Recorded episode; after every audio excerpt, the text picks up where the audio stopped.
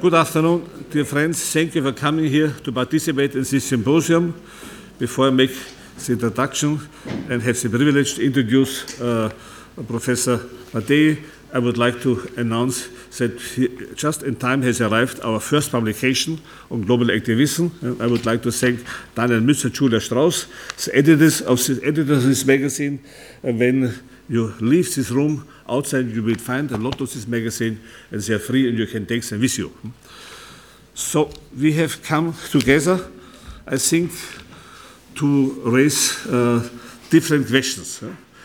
And uh, one of the questions is naturally the new role of the citizen, yeah, how to do activism, the function of social media, the relation of art and uh, activism. yeah. And, I, and I think in the beginning is the question, why do we need non-governmental organizations as a first step before we enter the problem of the new rise of the civil uh, engagement, of the engagement of the citizen.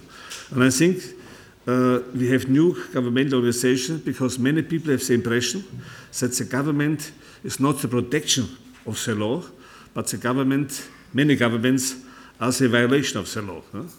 The governments are not, many governments are not secure of any crisis, but they are the source of the crisis. For example, uh, in the question of liberty of and freedom of information sphere and of privacy, it is the state itself, uh, by found as a national security agency, who destroys the right, the human rights to privacy and who destroys uh, the liberty of the information sphere. uh.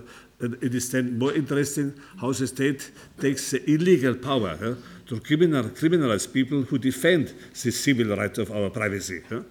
And therefore, we have all these problems uh, which are important for the survival of the mankind, uh, like common goods, like human rights, like democracy, uh, like climate crisis, uh, uh, economic crisis, equality of gender, separation of state and religion, uh, how is the status of the legal state, etc. All these basic human and democratic rights are today questions, and therefore we have found it from uh, Food Watch to whatever we have founded non-government institutions to defend our rights.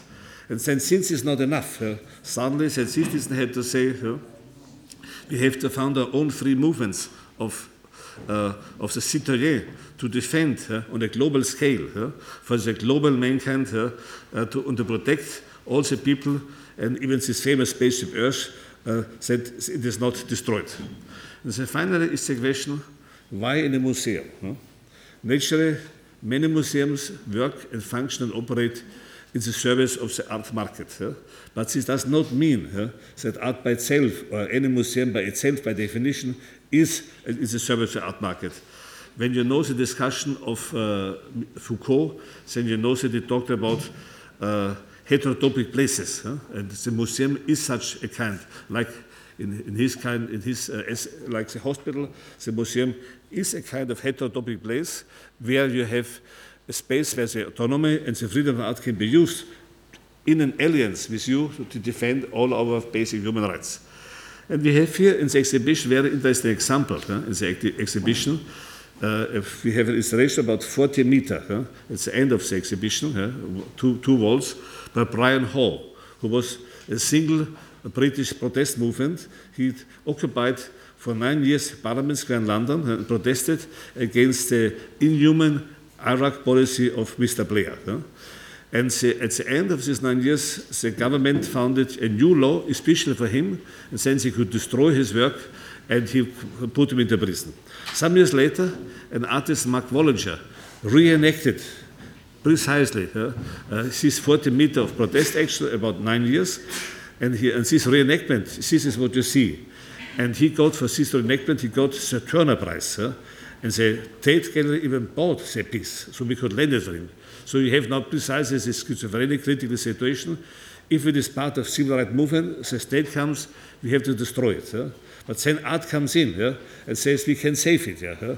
Nature, the price is very high. The price is that suddenly it's not civil protest, it's suddenly the work of art. yeah. But better to save something in the name of art than to look and to be a companion of the state to destroy a work of non-violent public protest. yeah. And I think therefore uh, things that you can understand why a museum is a right heterotopic place uh, for, uh, for an alliance uh, with the global protest movement. And I think one of the most important ideas of today is the idea of the common goods. huh? And Professor Ugo Mattei, uh, he is uh, the Alfred Hanna Professor of Internet, from Professor of International and Comparative Law at the University of California uh, in San Francisco, and also Professor of Civil Law. This is precisely what we have to defend today, the civil law at the University of Turin. uh, and he's also a columnist for the Italian newspaper Il Manifesto. uh, he has written uh, uh, one of the most read articles with with the subject Social Movements as Constituent Power. This is precisely the point. The constitution is in danger, is endangered by the government itself. And therefore, we need new social movements as a constituent power, uh, as a power uh, for the, of the constitution, because the people are always mentioned in the constitution. That the power comes to the people, but we have learned now that this power of the people is a fiction created by the people who in fact are in government. Therefore, it's very important in action, in movement, to struggle for common goods. And this is precisely the subject of the lecture of Professor Mattei today, and he has written several books. One book with anthropologist Laura Nader is called Plunder, when the rule of law is illegal. Precisely. This is what we experience today. When the so-called state itself is in an illegal state, it practices illegal actions. huh? And therefore, we have this precise moment when the rule of law is itself illegal. huh? And therefore, he prepares a book together with Fritjof Capra. It will appear at the end of this month, at the end of this year. It's called Laws of Nature and the Nature of Law. huh? So we have new ideas to defend our basic human rights, and therefore I'm very happy to have the privilege to welcome Professor Ugo Mattei for his uh, Uh, keynote lecture. Thank you.